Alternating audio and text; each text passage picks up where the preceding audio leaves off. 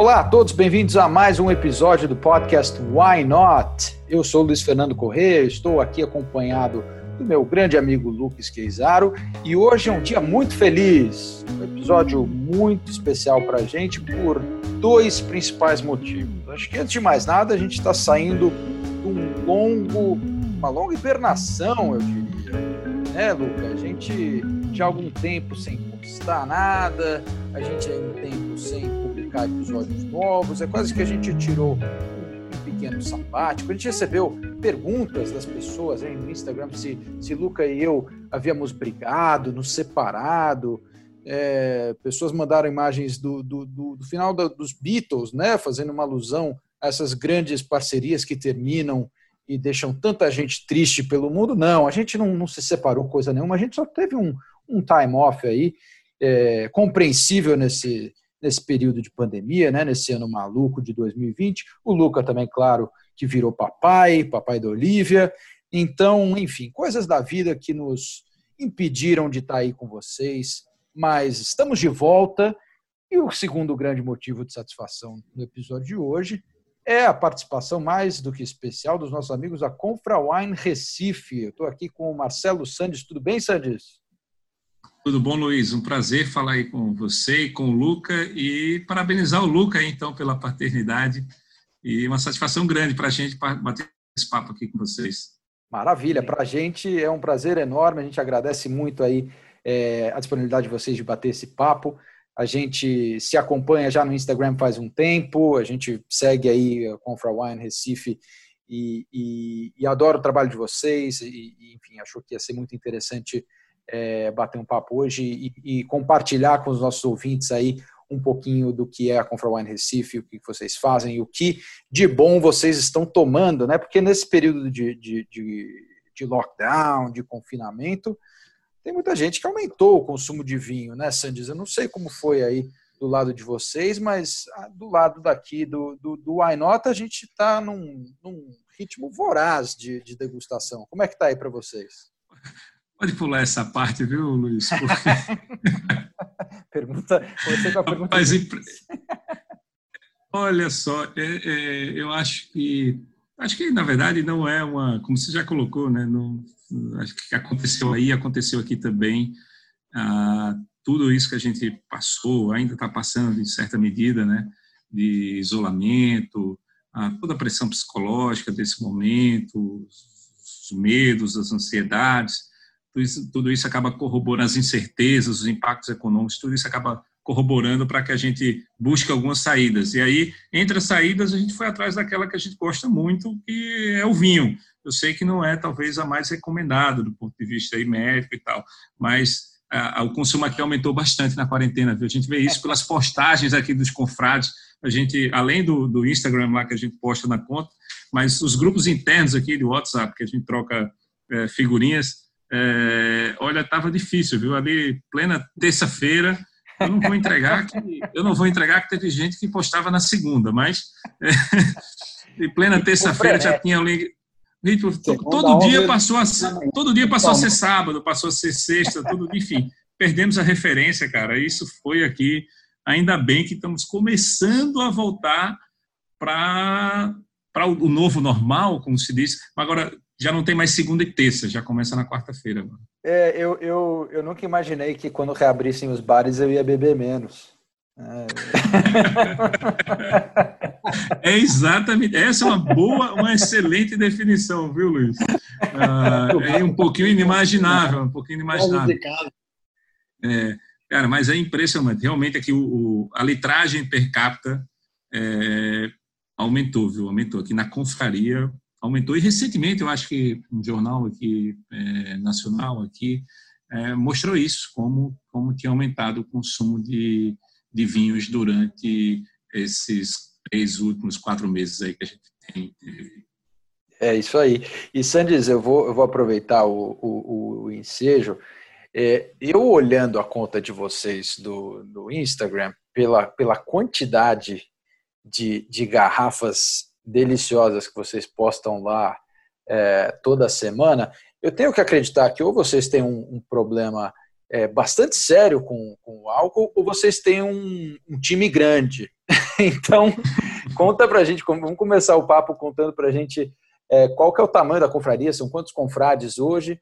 E acho que a esteio disso, você puder contar um pouquinho também da, da história da confraria, como é que vocês começaram, é, e, e, enfim, acho que é um bom jeito da gente apresentar vocês e, e, e iniciar a conversa.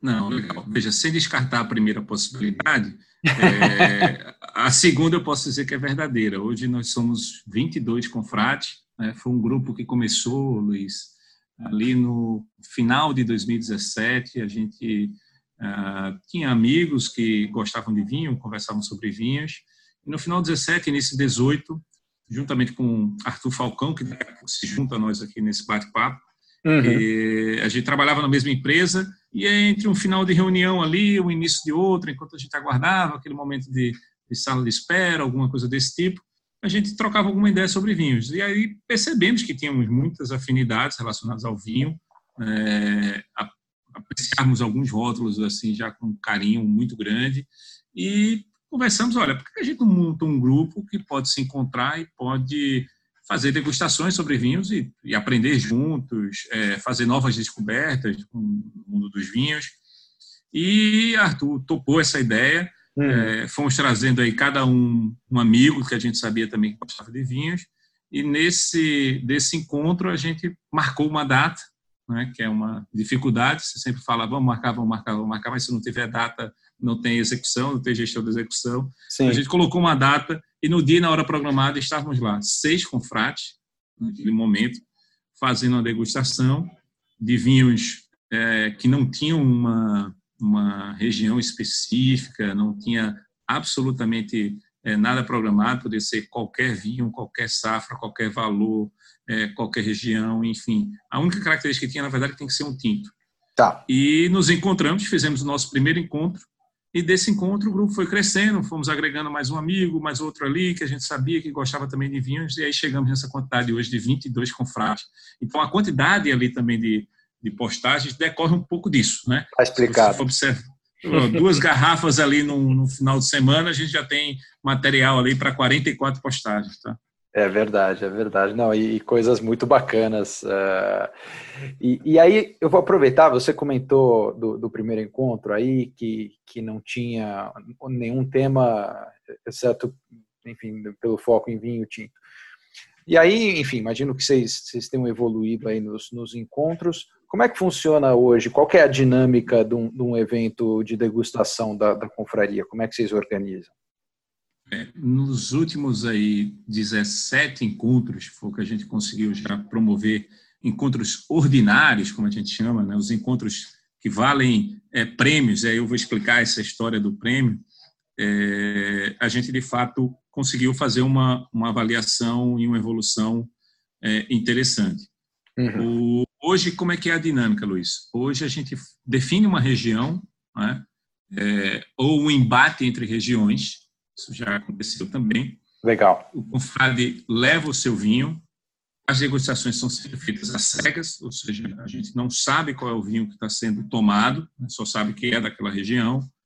E há uma cotização entre todos os confrades para comprar uma garrafa especial ali, entre um vinho premium, ah, que é o que a gente chama de prêmio da noite. Tá? Isso já aconteceu desde o primeiro encontro. O primeiro encontro, o prêmio foi um Tianello, 2014.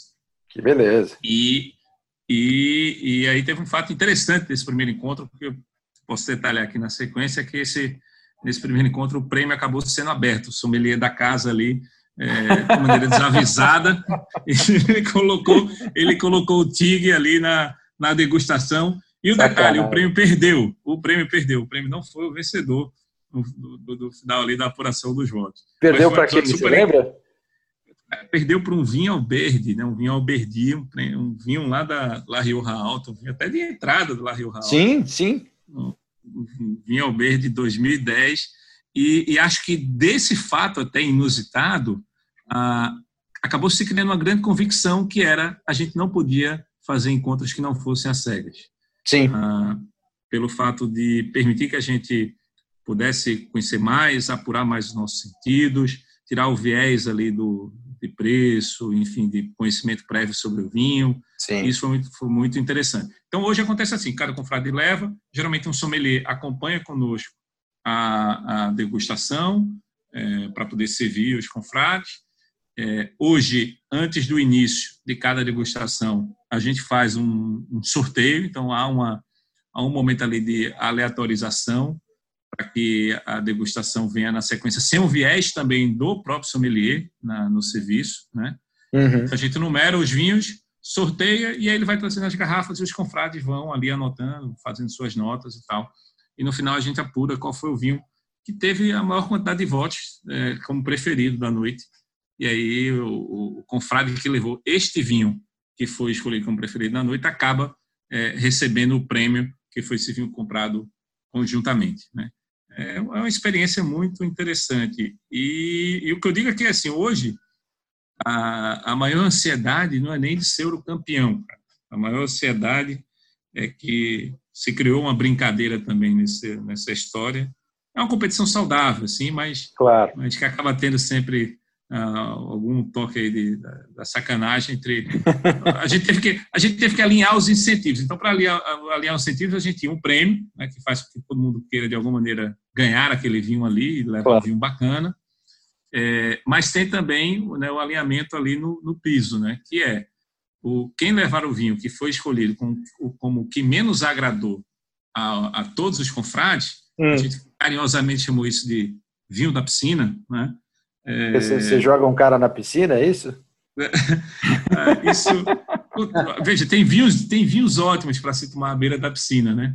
É, mas certamente assim os vinhos que se toma à noite no jantar harmonizado e tal para degustação não é aquele vinho que combina com o momento da piscina. Então a gente batizou isso pô esse vinho aqui é um vinho para se tomar na beira da piscina.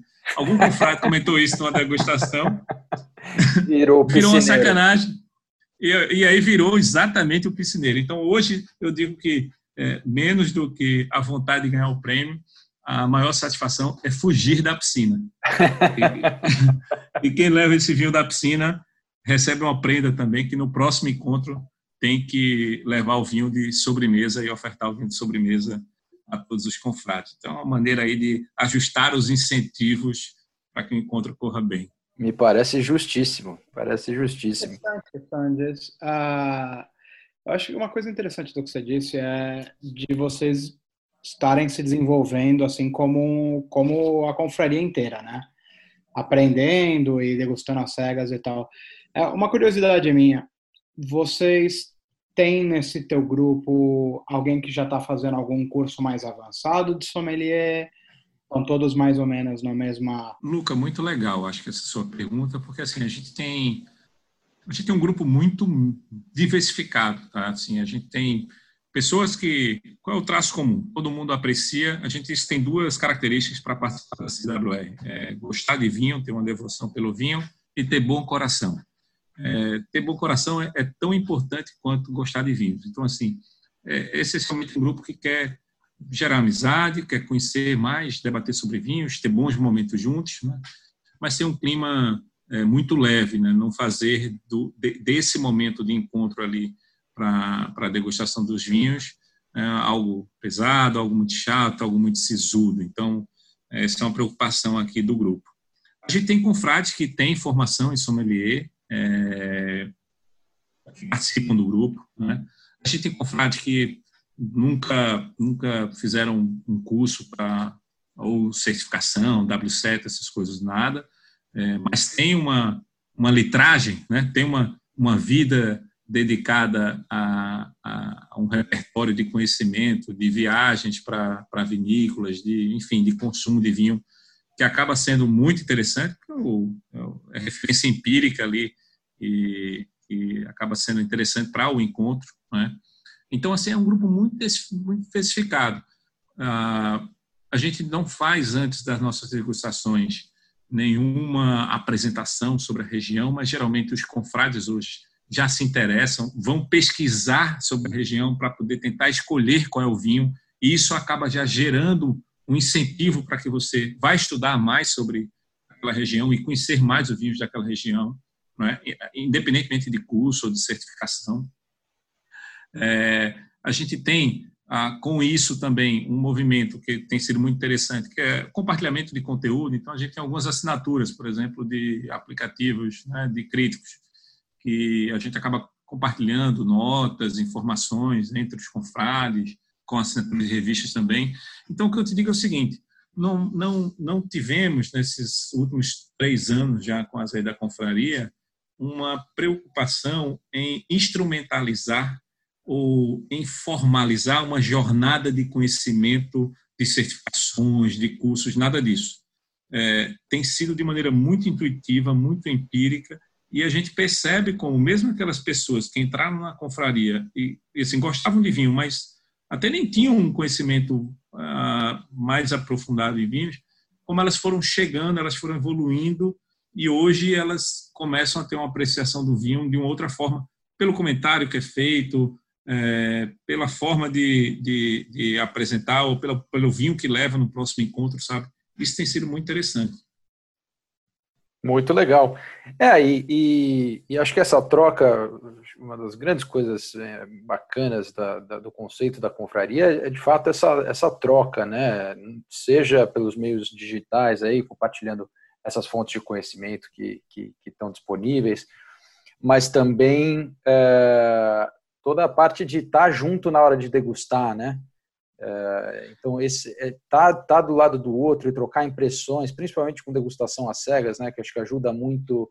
Acho que o ponto não é adivinhar e cravar o vinho, por mais que isso seja bastante divertido quando, quando acontece, mas acho que só de, de trocar as notas e, e, e, aprender a falar sobre o vinho, descrever, articular o que está provando e expandir o repertório, acho que é muito legal. Por isso que, que a ideia da confraria é, é tão bacana.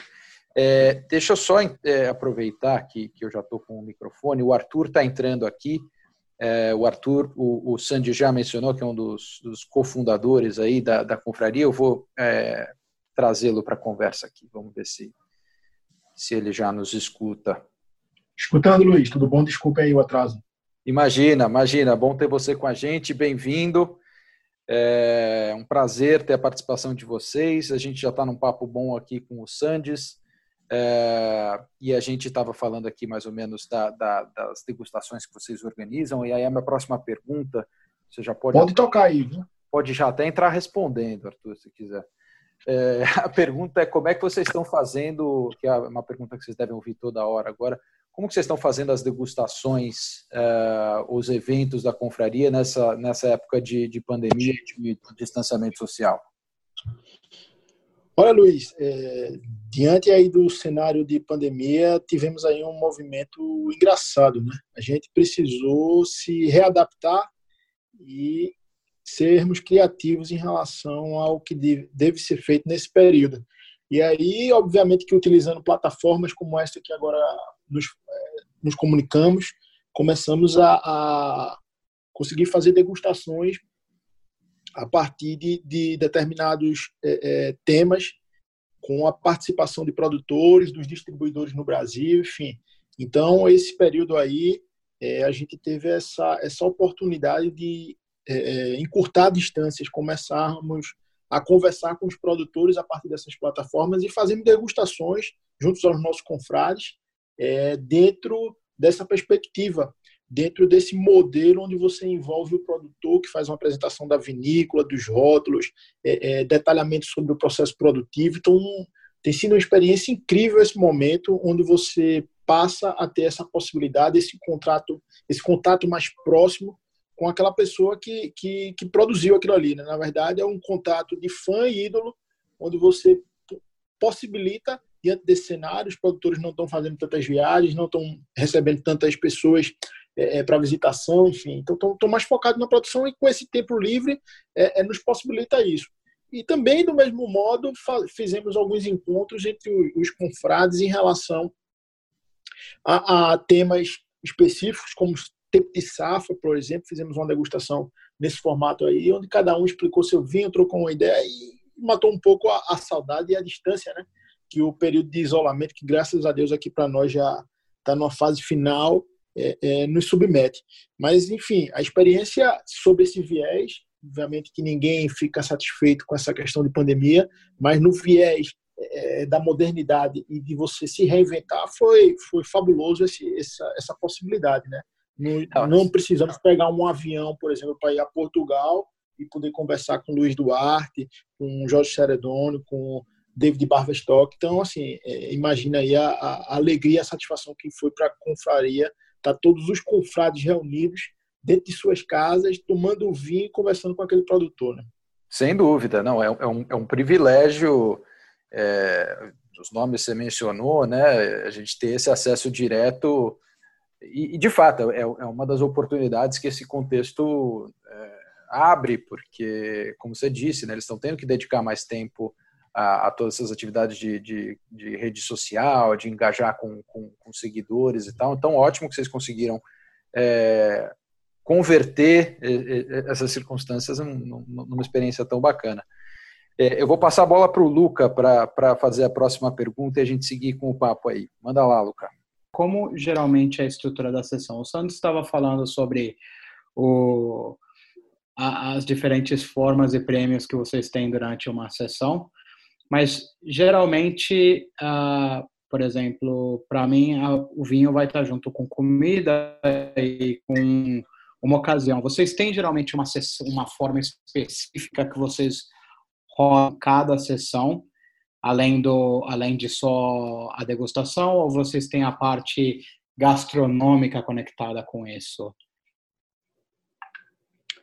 É, a parte gastronômica sempre está tá ligada, né? Eu acho que as pessoas que gostam de vinho geralmente são pessoas que, que gostam da boa mesa, que é, é, sentem esse prazer. Até porque o vinho é um, é um elemento que, vamos dizer assim, ele está interligado diretamente à comida. Né? Você é, existem vinhos extremamente gastronômicos que, que ele, a partir de um determinado prato, ele, ele consegue apresentar para você o que, o que ele tem de melhor. Então, obviamente que dentro desse processo é, é, é, é indispensável a gente sempre estar tá pensando nesse elemento, né? o elemento harmonização.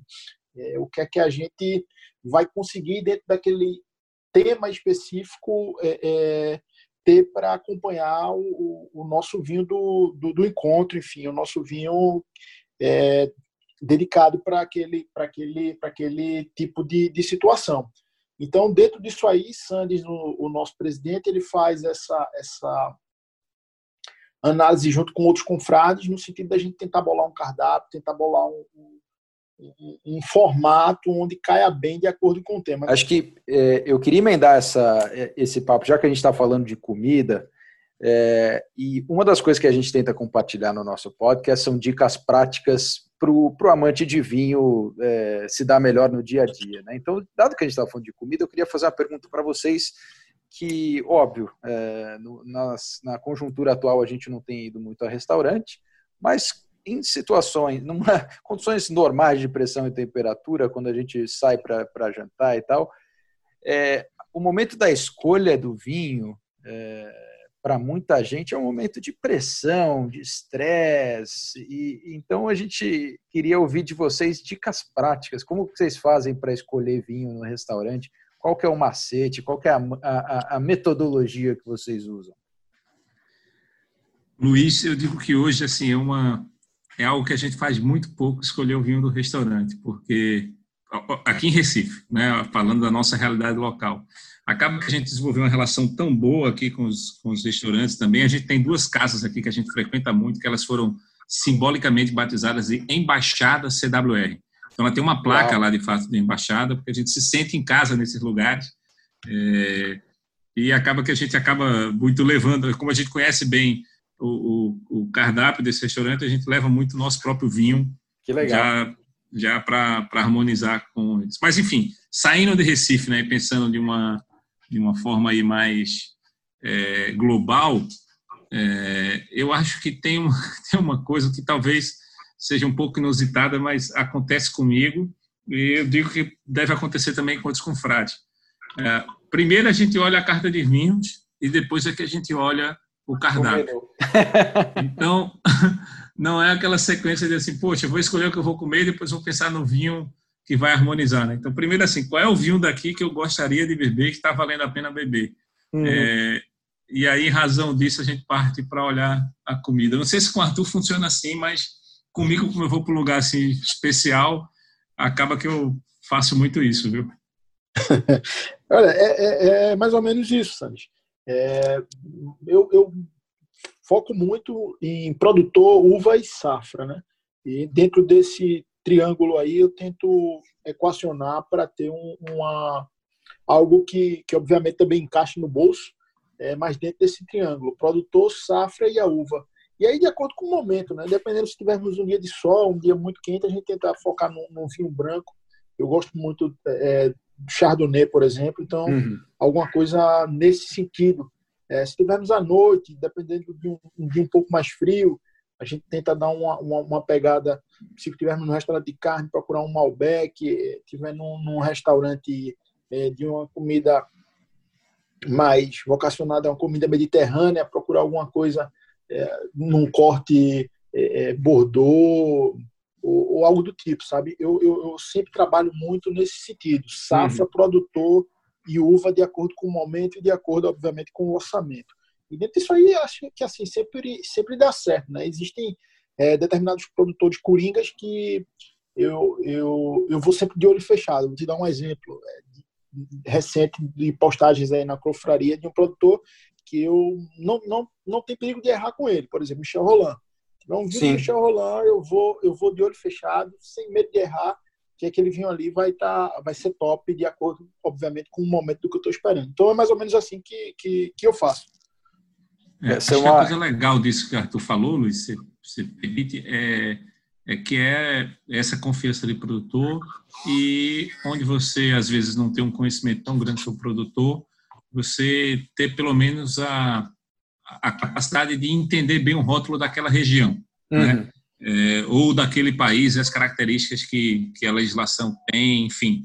É, e isso lhe dá uma noção bacana para você navegar e tentar saber mais ou menos o que é que você está tá bebendo, né? se vale a pena dentro da faixa de preço que a carta do restaurante está oferecendo. Isso eu acho que é uma outra medida prática interessante. Assim, quanto mais você naturalmente conhece de é, um pouco da, da, das características do vinho, as classificações do vinho, assim, as particularidades que a, a legislação e que aquele país tem, ou que aquela região tem, é, ajuda de maneira prática a hora de você fazer a escolha, né? Sem dúvida.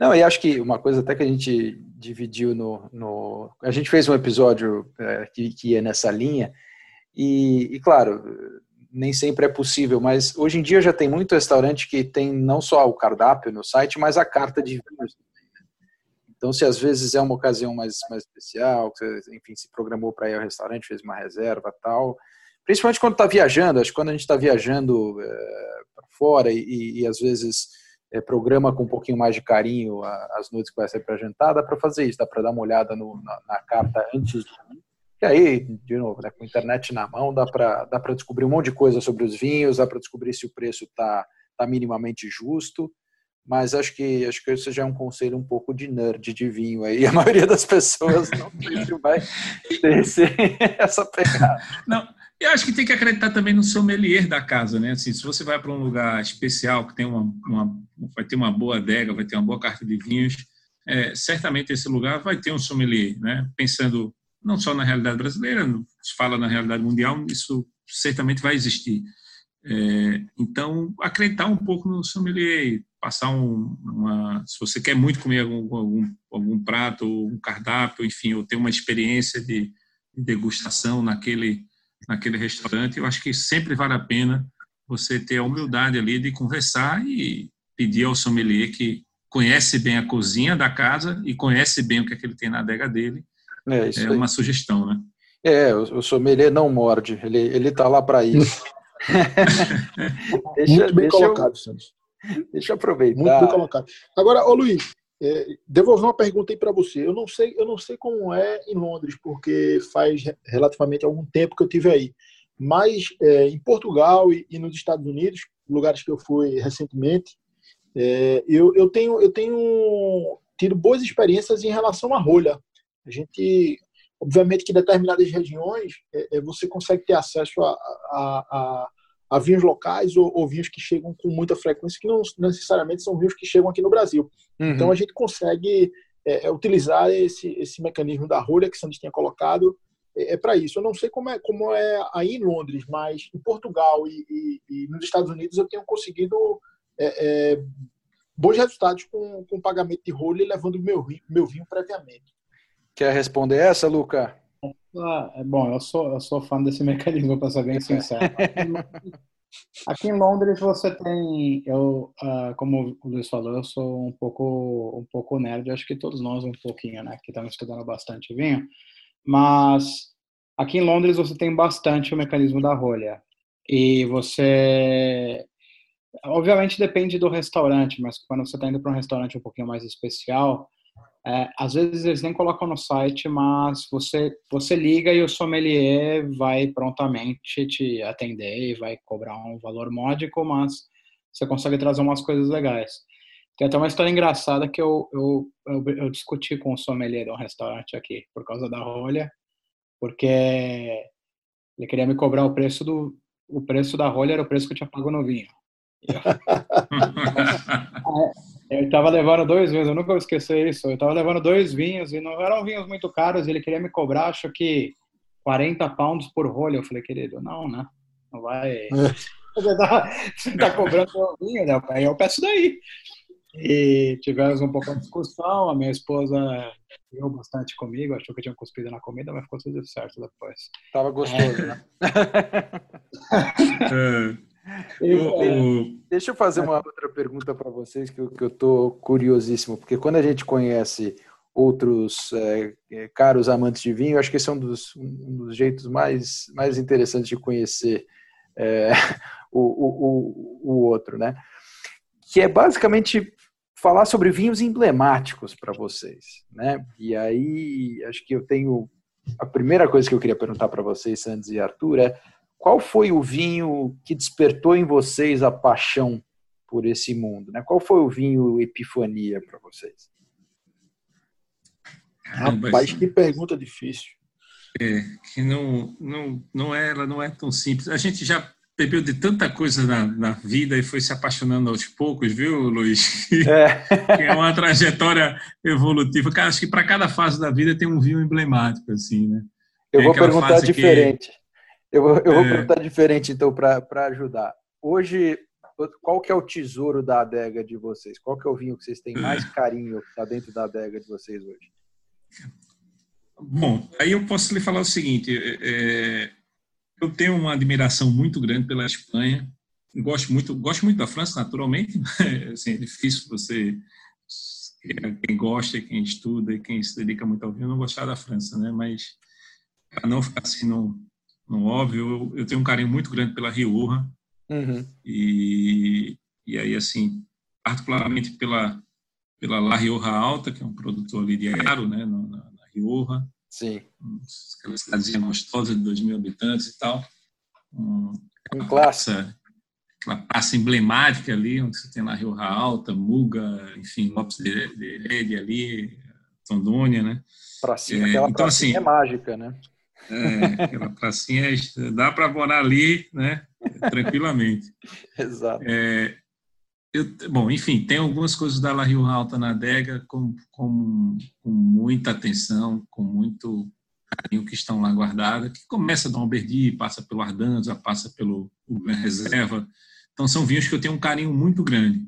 Não, não pelo preço, é, não por outra coisa, a não ser pelo, pelo afeto, pela admiração, pela região e pela, pela meramente pela subjetividade de, de, de gostar muito das características dos vinhos também. Muito bacana. E para você, Arthur? Olha, é, eu tenho alguns vinhos de, de regiões que eu tive a oportunidade de visitar, ou, ou, regiões que eu gosto, que eu admiro, mas eu acho que o vinho mais especial que eu tenho na adega, eu costumo dizer a Sandes, eu acho que é o meu Bramari 2014, o vinho que remonta à origem da, da, da confraria. Eu acho que nossa primeira compra coletiva lá, quando começamos a, a pensar no Ibrião, Confraria Wine Recife. E esse é um vinho muito especial. É um vinho que está, acho que já está comigo há dois anos. E, enfim, está guardadinho lá, bem bem é, é, é bem enrolado num papel papel filme para não danificar o rótulo e um dia tomarei ele com a confraria com certeza Esse, é, esse, de fato, é um vinho muito. A, a confraria também tem vinhos especiais. E a gente teve uma felicidade durante essa pandemia, inclusive, de assim, um dos vinhos que foi no segundo encontro da confraria. O primeiro encontro foi aberto, né? Como eu já falei aqui, acabou ganhando lá o, o, o Alberdi, o Alberdi. O segundo encontro foi Portugal. Portugal também aberto, Luca. E aí ganhou, uh, foi o vencedor um vinho que é o Esporão Private Selection, é, 2011. E a gente teve a felicidade durante essa pandemia de, numa conversa com o David Baverstock, que hoje tem um projeto lá da Howard's Folly, mas ainda trabalhando no Esporão, é, a gente ouvir dele, sem ele tomar conhecimento naturalmente disso, que um dos vinhos que ele teve mais satisfação em ter produzido e que teve orgulho pelo fato de ter ter alcançado aquela qualidade do vinho foi exatamente o Esporão Private Selection, emblematicamente o 2011. Nossa! É, isso foi, isso foi legal. muito legal, isso trouxe assim uma... Puxa vida, olha como a gente tinha... como acertamos... E foi uma, uma degustação com coisas muito interessantes nessa degustação de Portugal. Mas isso foi muito, muito interessante. Muito, muito bem lembrado, Santos. E, assim, dizer que esse tipo de acontecimento, nós, nós não somos profissionais, ao contrário, somos apenas simples amantes do vinho mas é, é, eu acho que, que não é o único. Eu venho, vem aqui à memória um outro fato interessante que é em relação ao Encontro do Brasil, onde o, o nosso vinho selecionado é, foi escolhido por no Encontro de Enólogos Brasileiros como o vinho do ano e acho que uma, uma semana ou, ou, duas depois, por coincidência do nosso encontro, que foi o DNA 99-2014, foi eleito com o vinho com pontuação mais alta da história por, por esse grupo de enólogos. Então, assim, é, existem alguma, né? alguns exatamente, exatamente. Existem alguns encontros de determinadas situações que, que tivemos a felicidade, vamos dizer assim, de, de opinarmos num caminho que os grandes mestres aí do mundo, os profissionais, se inclinam. Então isso para a gente é uma, é uma satisfação e alegria. Esse ponto que Sandy lembra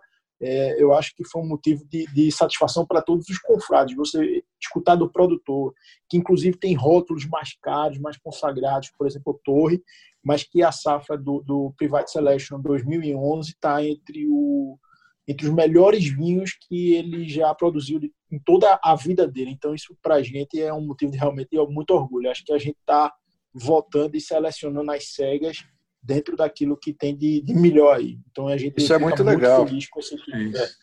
Agora, Luca, se você perguntar assim, qual foi o vinho que eu já tomei, eu disse, puxa vida, que coisa extraordinária isso aqui, que, que... sei nem descrever bem o que eu estou sentindo, né? Faltam-me palavras, assim. É... E olha que é da confraria a gente já bebeu coisas muito interessantes, né? A confraria já já teve aí degustações com Barca Velha, com, com Vega Sicília Único, com Opzone, com Alma Viva. O Opzone, por exemplo, foi um, foi, foi um vinho que surpreendeu muito, muito, muito a gente positivamente, apesar de tudo que se falava sobre o vinho, mas ele veio inclusive numa degustação que o, o Vega Único estava participando, porque a gente, tem as, a gente tem as ordinárias, que são as cegas, mas a gente tem a extraordinária, que aí é, é, é mais a festividade, e aí é, leva-se mais vinhos e tal, a experiência à parte. Ele foi muito emblemático. Mas, para mim, de forma muito particular, fora até a confraria, foi um Clofurté 89. Eu tenho muita admiração pela margem direita. Acho Olha assim uma, uma elegância, uma coisa incrível.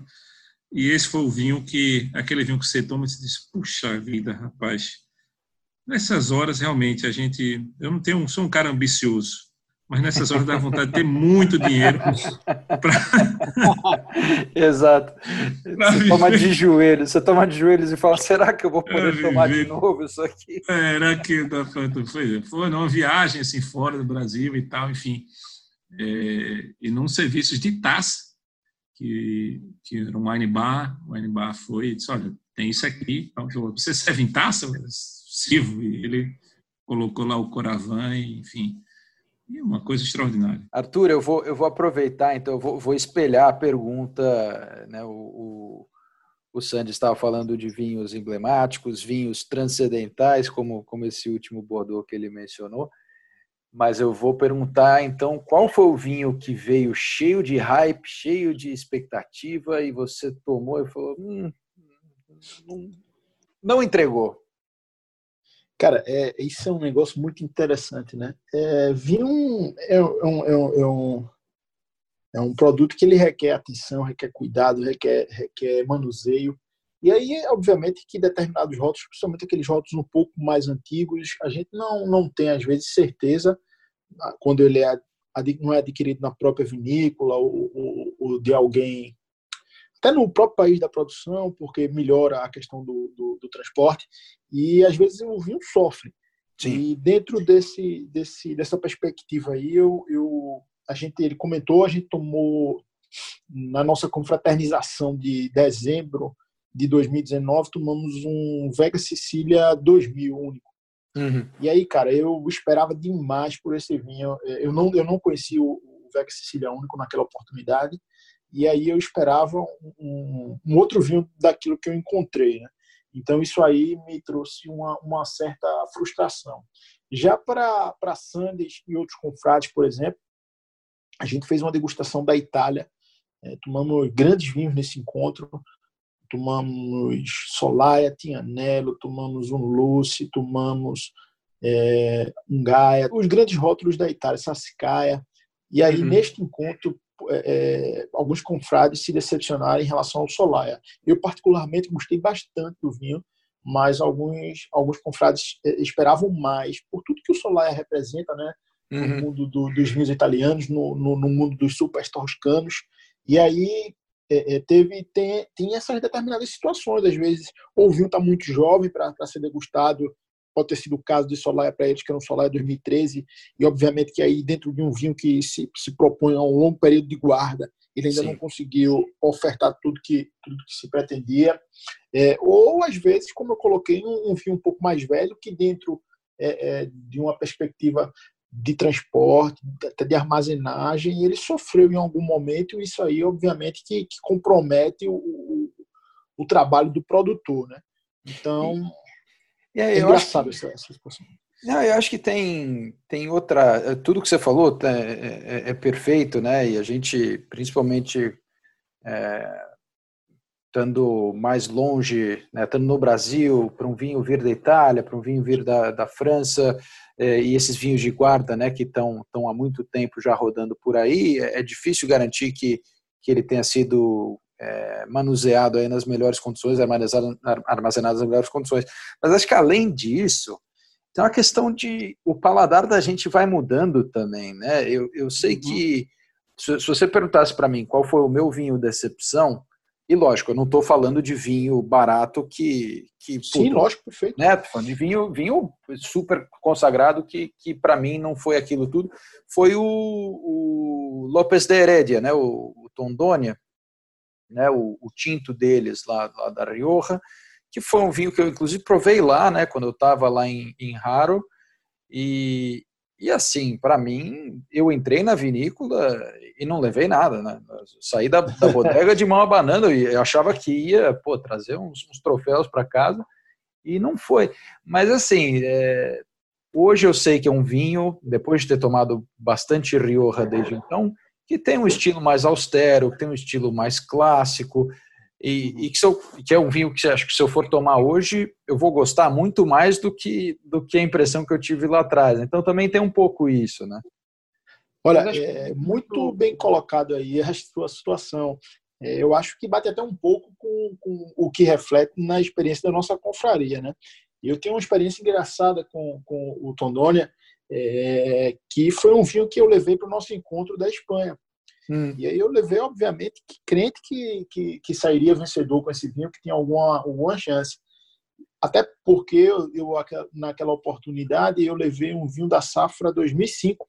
Então, assim, foi em 2019, o vinho já com 14 anos de guarda, é, eu esperava que o vinho tivesse extremamente redondo e pronto para ser degustado. Favor, Mas, favoritaço. pois é. Inclusive, ele foi para o embate final, né? Ele com um Priorá. Então, eu disse, rapaz, eu acho que vou, que vou levar um Priorá desconhecido. E aí, para minha surpresa, fui para a piscina. É mesmo? Hoje, cara, já pensou? Fui para a piscina com o Tom foi eleito Nossa. o pior vinho da noite. Você levou é... o super trunfo. já pensou? E hoje eu chego à impressão, eu tenho a certeza e a convicção disso. É, o, o, o especificamente, os vinhos da Rio são vinhos que, que requerem um, um, longo período de guarda. O Sim. vinho 2014 dali, ele ainda está um vinho extremamente jovem, ele ainda tem um longo período pela frente. O, o método de produção, o terroir, é, é, a forma como, como eles fazem requer um longo período de, de guarda. Então, o vinho 2005, 2006 é, da, da, da Tondônia, ele está ainda muito jovem, muito jovem e, obviamente, que dentro desse processo de jovialidade dele, há um, um certo desequilíbrio. Às vezes ele está apresentando muita acidez ou ainda tem é, é, um, um, excesso de álcool dentro dele que torna o vinho ainda desequilibrado e, e não, não, agrada no primeiro momento. Então tem muito disso, né? Vinho tem muito de safra, muito é, é do período que ele precisa para ele estar, tá, vamos dizer assim, no seu melhor momento de ser degustado. E aí para você para você saber disso, você precisa estar muito bem informado, tem que estar lendo muito, tem que estar é, vendo a crítica, porque às vezes, por exemplo, determinados produtores ele consegue, ele consegue colocar vinhos para serem degustados de acordo com a safra, com uma diferença significativa. Né? Uhum. Dependendo de uma, de, um, de, uma determinada safra, se ela foi muito boa, ele vai requerer, requerer um período de, de, guarda bem maior. Se aquela safra não foi tão, tão é, tão boa quanto o produtor esperava, dependendo do vinho, ele nem é produzido, mas se ele for, você vai precisar, né, você vai poder degustá-lo às vezes de uma forma mais rápida, o vinho vai estar mais pronto mais cedo, porque, enfim, são determinadas situações. E você consegue colher muito bem essas impressões no momento que você parte para fazer as degustações de verticais, né? Sim. Quando você degusta é, é, é, verticais, você consegue ter melhor essa percepção.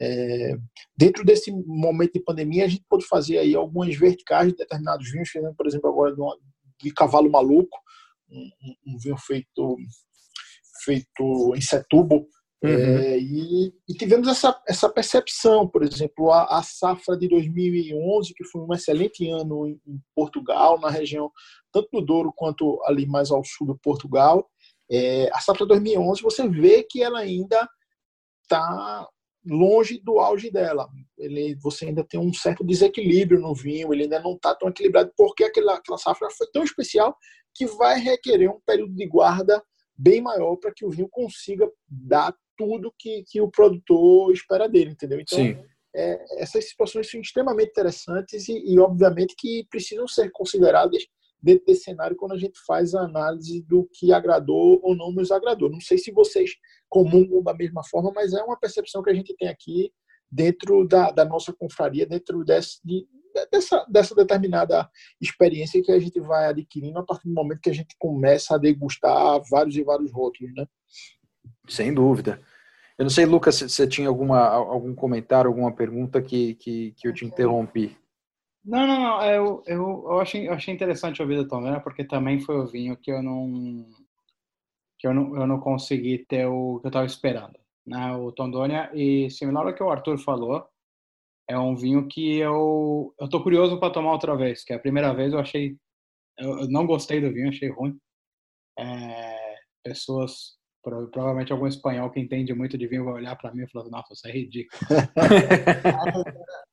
Mas uh, sou um amador, um amante, mas eu, eu, eu gostaria de experimentar outra vez porque é um vinho que me decepcionou um pouco, mas, como bem colocado, é, acredito que é um vinho que precisa de mais tempo. Em comparação, eu tomei um dos, um dos melhores vinhos que eu tomei foi um Rioja também 2005, que é o Castilla Gai.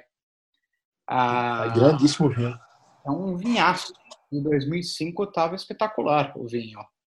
Então a safra foi boa e tal, e é uma coisa que volta na minha cabeça. Nossa, aquele Tondônia lá, eu devia buscar ele, enterrar no jardim. Daqui a uns 10 anos que eu tomar, vai estar espetacular.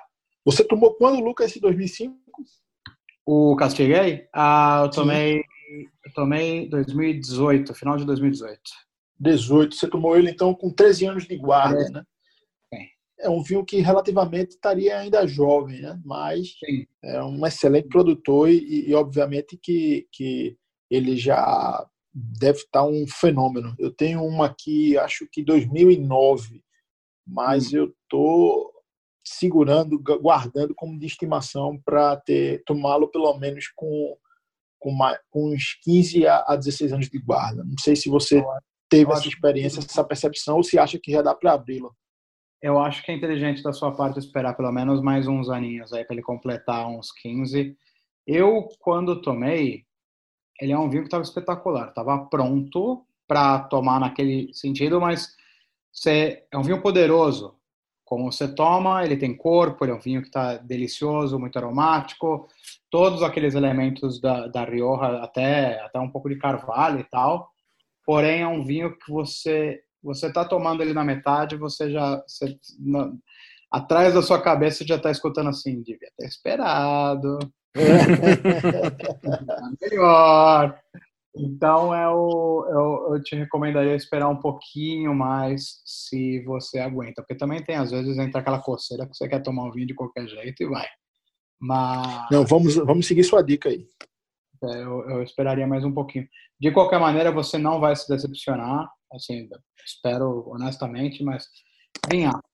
Vinhaço. É, eu já, já, já tomamos na confraria a safra 2007, né? A 2009 eu nunca tomei. Então, eu 2007 eu tive essa percepção. Achei um vinho extremamente jovem, ainda requerendo algum período de, de, de amadurecimento, de equilíbrio, de é, até de, de complexidade em si, sabe? Eu acho que, que a guarda faz, faz muito bem a, a esses, esses vinhos, principalmente esses vinhos da Rioja, que são vinhos com, que, é, que requerem um longo período de guarda, né? São vinhos que têm um potencial de guarda incrível. Eu acho que vinhos em geral, que você tem a oportunidade de guardar e provar vinhos antigos, é uma coisa é muito delicada. Eu acho que falamos disso algum uma uma ou duas perguntas atrás. E o, o vinho o vinho mais antigo que eu tomei, o vinho mais diferente que eu tomei, foi um Chateau Lafite Rothschild de 1962. Maravilha, espetáculo. É, e eu comprei até de presente para o meu pai, né? Que 62 foi o ano que o Santos ganhou o primeiro título mundial. Meu pai é um dos dois santistas no mundo, o outro é o Luiz.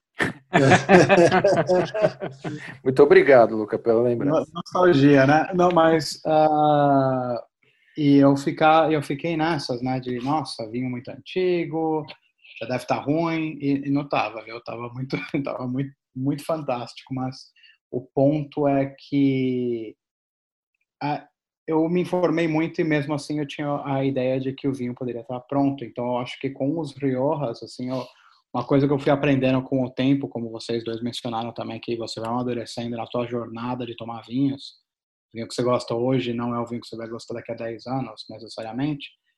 É, eu aprendi que toda vez que você tiver na dúvida, falar assim, ah, será que vai? É não vai. É uma regra na minha cabeça. Toda vez que eu pego uma garrafa da minha adega e falo assim, quase 10 anos, será que vai? Eu falo, não, não vai. E costuma funcionar bem. Agora eu já tomei alguns vinhos que já estão mais maduros por conta dessa, dessa atitude. É apenas uma dica. Maravilha, cara. É isso mesmo. A pressa no mundo do vinho também é inimiga da perfeição. É então, isso aí. Tem o que fazer. Arthur, deixa eu te, deixa eu te fazer uma, uma pergunta aqui. É a seguinte: a gente.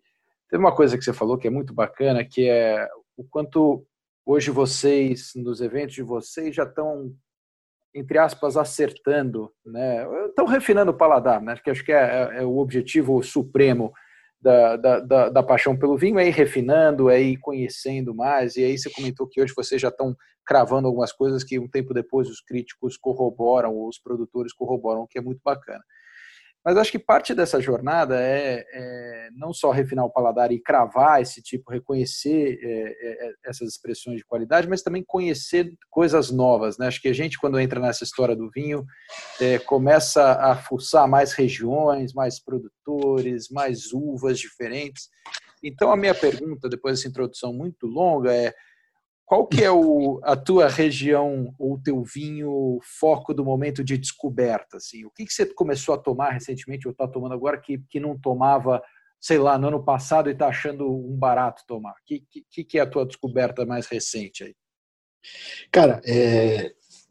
confraria tem dessas coisas, né? Porque quando, como você faz parte de uma confraria, você está ali para uma troca de experiências, todo mundo é, divulgando o que está consumindo, descobertas e etc. Então, né, nesse, nesse mundo que a gente vive, um mundo interno da Confraria Wine Recife, que obviamente a gente leva aos nossos confrades a partir de nossas postagens no Instagram, é, mas a gente, a gente consegue fazer descobertas muito interessantes. Recentemente, é um vinho que eu não conhecia, eu particularmente não conhecia, e aí uma descoberta de um confrade nosso, nosso confrade do, do Vinhos Maduros, ele nos trouxe um, um Valdo Bom reserva, um vinho da Ribeira do Duero, é, um vinho 2007. Cara, esse vinho tá fenomenal, um vinho fantástico.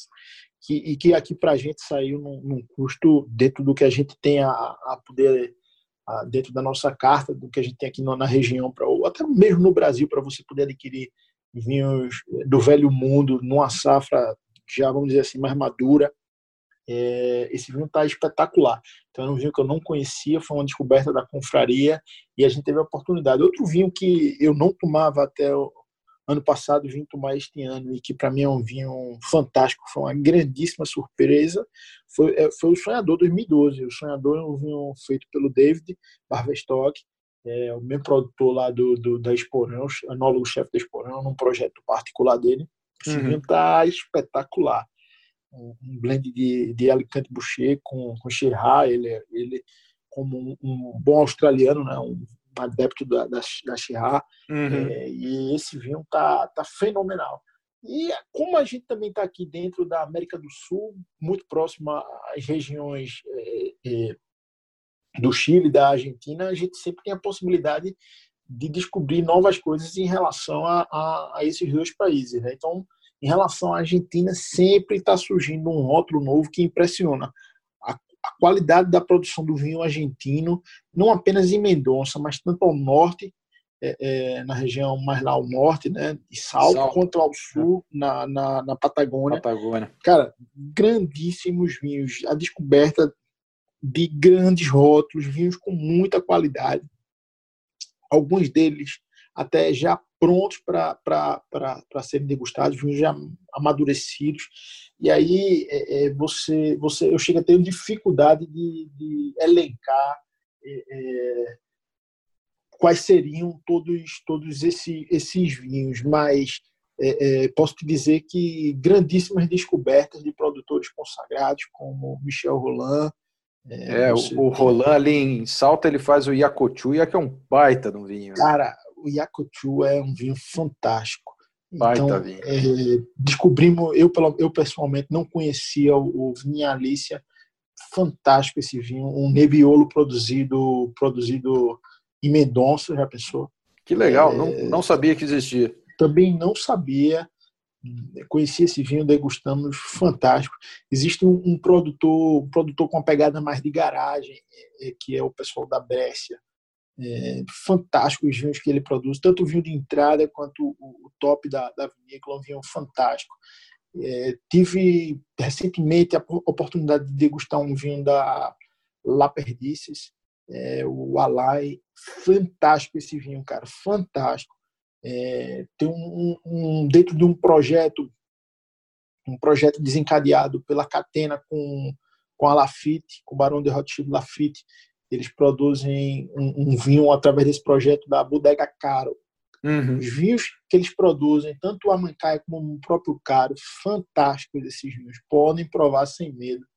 É, e tantos outros, né? somos fãs do, do, do, dos vinhos de dos vinhos de, de, de Alejandro Vigil, tanto uhum. no projeto Inimigo quanto no Grande Inimigo. Sim. Tem um produtor com uma pegada mais raiz lá em, lá em Mendonça, que é Seu Carmelo. Não sei se vocês já tiveram a oportunidade de ir a Mendonça, mas quem não foi, vale a pena ir conhecer o, o modelo de produção do Seu Carmelo, um negócio, uma produção extremamente, é, é extremamente é, é, mecânica, sem procedimentos é, industriais tão tão modernos, um negócio extremamente simples, mas de uma qualidade fantástica. A qualidade dos vinhos que seu Carmelo faz tem que respeitar, vinhos fantásticos. Então, assim, é, é, para a gente que está aqui na América do Sul, a gente tem essa oportunidade. Né? E do Chile, é, é sempre uma, uma, grande surpresa, né? Eu particularmente sou, muita gente fala do Carmené, mas eu particularmente sou fã número um do Cabernet Sauvignon do Chile. Uhum. São vinhos de uma qualidade incrível. Você tem é, é, vai, chega, chega da dificuldade de você elencar quais seriam os grandes rótulos que você toma lá, mas belíssimos vinhos. É, tem um projeto que eu particularmente gosto muito, que é o pessoal do Cavalo Maluco. Uhum. É, eu gosto do, Desculpa, Cavalo Louco. Cavalo Maluco. Sim, é sim, sim. O Cavalo, Cavalo Maluco é o de Portugal, é. é Cavalo Louco. É, eu particularmente gosto muito do, do, do da pegada do, dos vinhos que, ele, que, eles produzem. Sou fã número um dos vinhos da Montes, tá? Eu acho uhum. que os vinhos da Montes, inclusive no nosso encontro do Chile, as cegas, foi um, um Montes Alfa que, que ganhou o primeiro lugar, mas o Purple Angel, até um Carmené fantástico aquele vinho, é, fabuloso o Alma Viva e, e, e a Coxintora dispensam comentários. O Dom Show é um grandíssimo vinho e a Alma Viva, sabe, é, é, realmente é, é, top mundial. Aquele vinho é uma qualidade fantástica. Justifica a fama, né? O, Justifica o a fama. É um, é um daqueles Talvez, que não decepciona. Exato. Talvez o preço, numa pegada mais europeia, às vezes eu acho que fica um pouco salgado, sabe? Sim, Mas, enfim, ele é bem um, salgado. Concordo. É um vinho fabuloso, fabuloso, fabuloso. Realmente não decepciona de forma sabe, alguma. Sabe desses que você falou aí, é, Arthur? Desculpa te interromper, mas você falou do, do Montes. Vamos bater esse papo aí. A Montes, o, o Luca me apresentou uma vez um, um cirá deles, que é o Montes Folly. É, o Folly. Puta, esse, esse é um belo de um vinho. Faz tempo que eu não tomo, mas eu lembro que eu gostei muito lá atrás. Acho que foi provavelmente a minha, a minha iniciação em Cirá, Luca. Não sei se você sabe disso, mas foi, um dos meus primeiros passos nesse mundo maravilhoso do Cirá. Eu, eu sou um, eu sou um de Cirá. Eu lembro que eu estava trabalhando no Chile quando eu fui atrás desse vinho, do Montes Folly. É, especificamente porque eu estava pesquisando sobre Cirá e eu queria trazer um vinho e eu fui atrás de um, fui atrás, encontrei, paguei excesso de bagagem vinhos que eu trouxe de lá, etc. mas, o, o, mas eu concordo com você, Arthur, no, é, o, nos vinhos chilenos. Eu acho que muitas vezes a gente vai para o caminho mais fácil do vinho chileno, quando está falando com, com o pessoal, mas eles têm uma nuance é tão interessante. O, do Argentina, eu não, eu não tenho nada colocado o que você disse. Eu acho que é perfeita definição, mas o chileno, eu acho que é um mercado de certa maneira inexplorado, porque você tem tantas tantas vinícolas pequenas, coisas novas, um clima diverso. Eu lembro que eu até fui num restaurante lá que era focado em vinhos em trajetos no Chile, era uma coisa meio louca assim. E, o, e eu também sou fã da Montes. A Montes, eu acho que entre todos os grandes produtores chilenos, eu acho que é o que você consegue a melhor qualidade, o balanço de qualidade e benefício. É, é, eu sou fãzaço da Montes também sou fã também deles, cara. Luiz, é, são, realmente são fabulosos os vinhos dele. E eu nunca tive a oportunidade de. Um vinho que eu nunca tomei foi o Taitá, né, que é o top de linha deles. Mas o, o, o Montes Alpha M e o, e o Purple Angel, eu sou apaixonado por esses dois vinhos. E o Foley é um muito bom vinho, uma pegada de Syrah, mas é um extraordinário vinho. E tem um, um, dentro dessa sua pegada aí, por exemplo, tem um projeto novo, que é o projeto da Vic, eu não sei se vocês conhecem esse produtor. Sim, baita. É um, olha, dizem que é, alguns confrades já tiveram a oportunidade de visitar a vinícola, dizem que é uma das vinícolas mais bonitas do mundo, que já tiveram a oportunidade de ver. Pela foto, realmente são belíssimos. Tem no nosso Instagram, depois se vocês quiserem dar uma conferida lá na parte de, de link de vinícolas, você consegue ver algumas vinícolas que nós visitamos, e dentre elas tem as fotos da Vic. Olha, o lugar é belíssimo. E a qualidade do vinho, cara, fabuloso. O vinho da Vic, muito, muito, muito bom. Fantástico o vinho deles. E é uma vinícola que, que é bastante jovem. Eu acho que deve, a primeira safra deles, salvo engano, é de 2009. Ou seja, uma vinícola que tem 11 anos, muito recente, né? um projeto muito novo, para produzir vinhos de tamanha qualidade. Então, vale a pena aí conhecer, ou, enfim, ou, ou pesquisar um pouco sobre esse, esse produtor aí. E, salvo engano, é uma vinícola de um milionário holandês. Se eu não estou equivocado, é isso. É, é, é, história. Eu lembro que a história é de um, é de um europeu. Eu só não me lembro se, não me lembro o país dele, se ele era, se ele é nórdico, se ele é holandês. Mas, mas bom, eu estou vendo aqui, é, enquanto a gente está falando, entrei no site deles. A propriedade é, é cinematográfica, né? A gente sempre fala que vinho não nasce em lugar feio, né? O pior é que é verdade, né?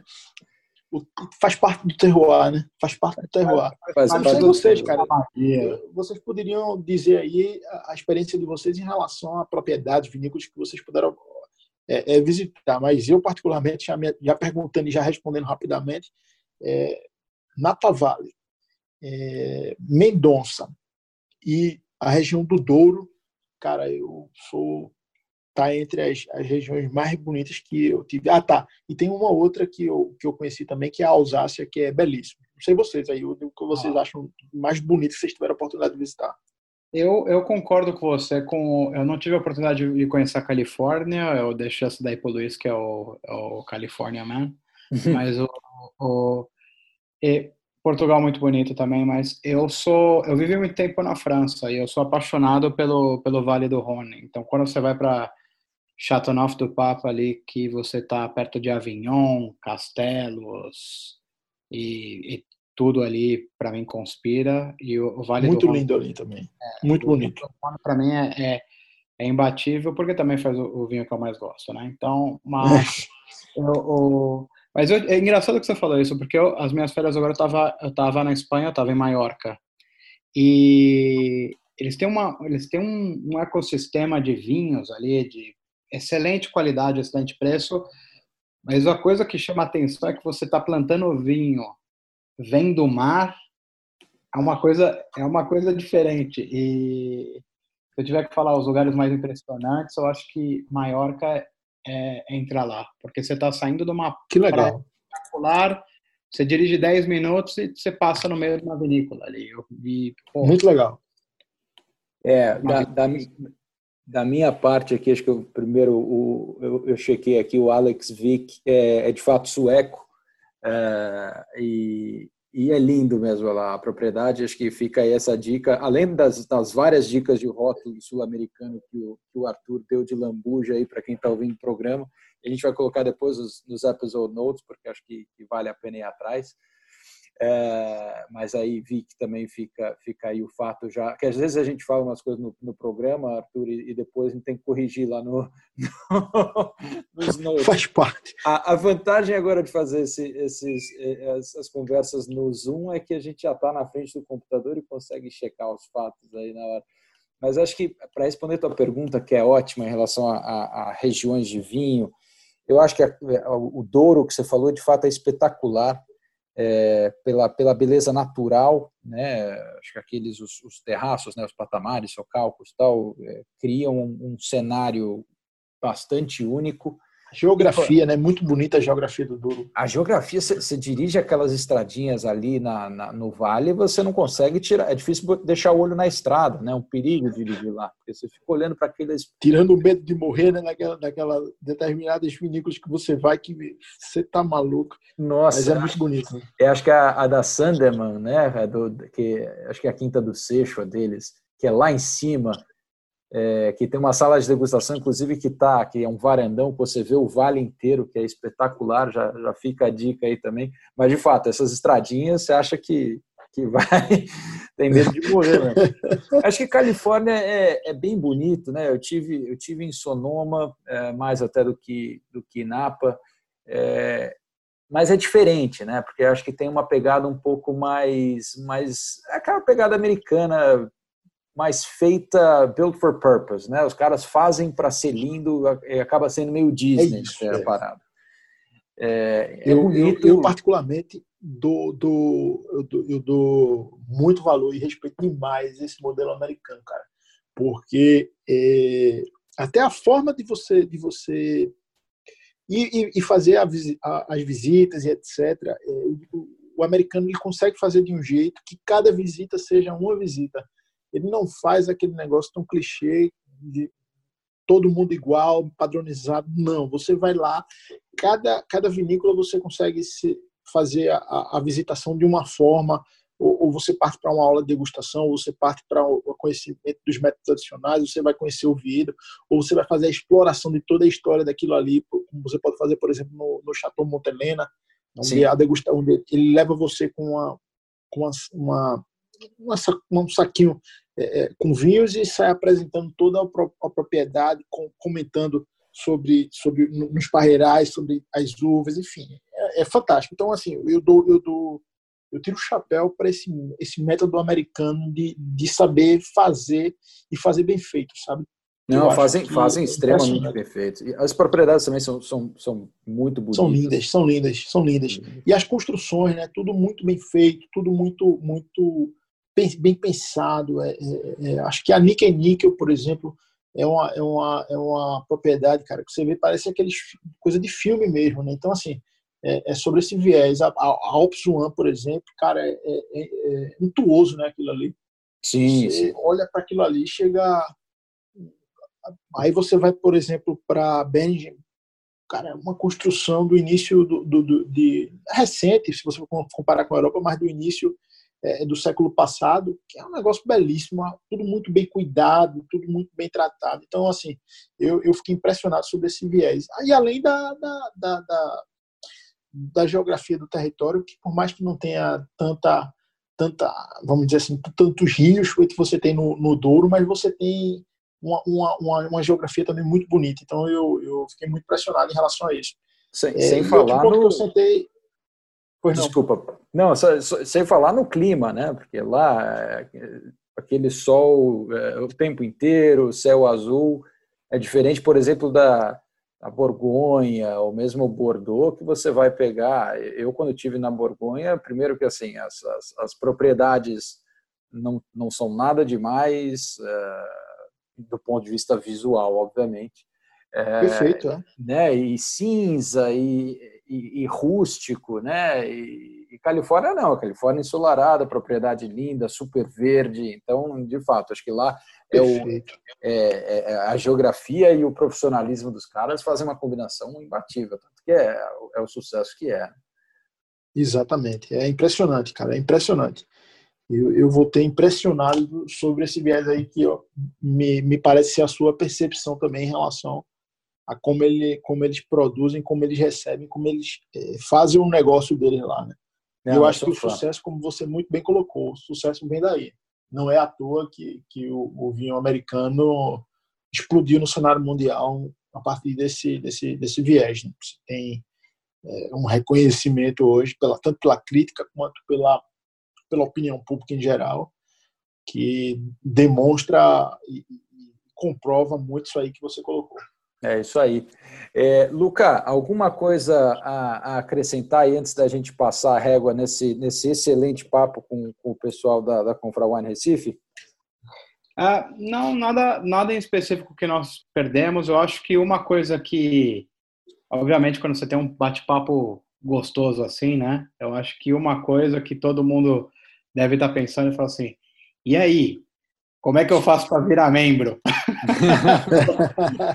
Exato. Já me ocorreu é também, Luca, porque, porque já, já, os já. encontros deles e vendo, vendo os vinhos que eles degustam ali, acompanhando no Instagram, que aliás é, se eu não me engano, Arthur, é Confra Wine Recife, né? O nome de vocês no Instagram. É isso, é isso. Perfeito. Confra Wine Recife. Convido todo mundo aí a conferir lá e passar à vontade também. Mas, mas Pô, cara, é, a tirando, é como é que faz para entrar?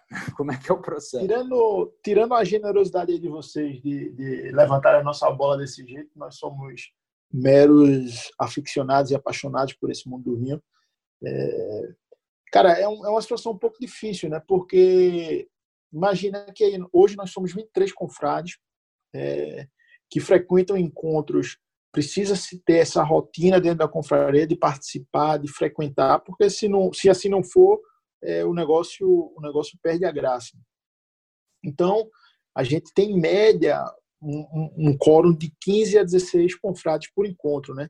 Imagine você fazer degustações às cegas de 15 a 16 rótulos. Nós não somos profissionais, nós não somos enólogos, sommeliers, nós somos simples apaixonados por vinho. Então, uhum. é, para a gente, termina que fica muita informação dentro de um único encontro. Então, a gente chegou num, num limite que a gente faz um processo de ingresso de um confrade mediante a saída de outro. Então, a gente, infelizmente, precisa estar é, tá nesse processo de limitação. O que nada obsta de nos nossos encontros ordinários, temos nossos convidados, a gente sempre faz questão de convidar um amigo ou outro para participar com a gente, pessoas que gostam de vinho. Vocês, inclusive, é, no dia que nos derem a honra de, de visitar Recife, já se sintam convidados para uma, uma pauta extraordinária conosco, tomarmos para servir para vocês um, um, vinho nacional, um vinho de uma Muito obrigado. que gostem. Será uma, será uma alegria enorme para a Confraria Wine Recife tê-los por pra aqui. nós também. É, mas, enfim, são, são situações que, que, diante da dinâmica que, que, o, que o grupo criou, fica difícil você ter um, um, número grande de participantes. Não sei se vocês me compreendem, mas sim, é, sim. não sei se vocês têm confraria aí, mas você, você degustar tantos rótulos assim numa noite, é, é para quem não é profissional, para quem está ali tão somente é, tentando aprender, tentando é, melhorar sua percepção em relação ao vinho, em relação a, a, a as características do produto, termina que fica muita informação, fica termina-se que torna algo ainda mais complexo do que já é para a gente degustar determinados rótulos a cegas. Entendeu? Faz sentido, faz sentido. É, bom, uma pena para vocês é, que estão ouvindo que não receberam um convite especial que a gente acabou de receber. É. então, próxima vez que estivermos em Recife, espero que não demore muito, a gente vai vai cobrar esse convite, porque de fato deve ser muito legal estar aí rodeado de gente é, tão apaixonada pelo assunto e com tanta experiência, tanta figurinha para trocar. É, antes de fechar, Arthur, não sei se tem algum outro, algum último comentário que você queira fazer, algum outro ponto que você queira trazer é, para a gente encerrar aí a conversa com, com, com a Confra Wine Recife. Cara, a, agradecer a oportunidade de vocês, dizer da, da alegria que é para a Confra Wine Recife estar tá trocando esse bate-papo aí com vocês, essa troca de experiência, vocês aí do outro lado do mundo. É, acho que essa, essa distância que os meios de, de tecnologia atuais têm encurtam nossas distâncias.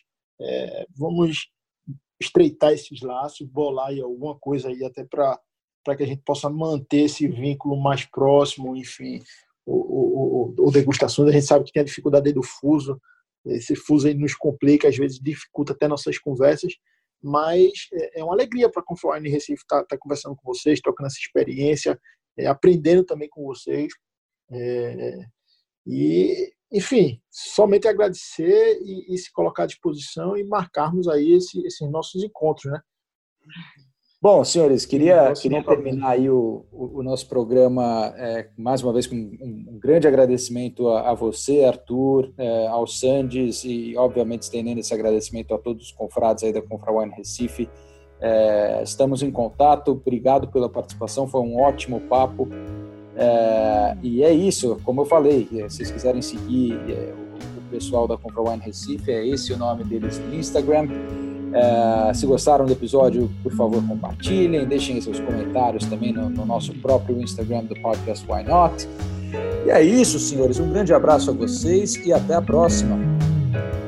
Um abraço. Grande abraço, pessoal. Obrigado. Valeu, obrigado.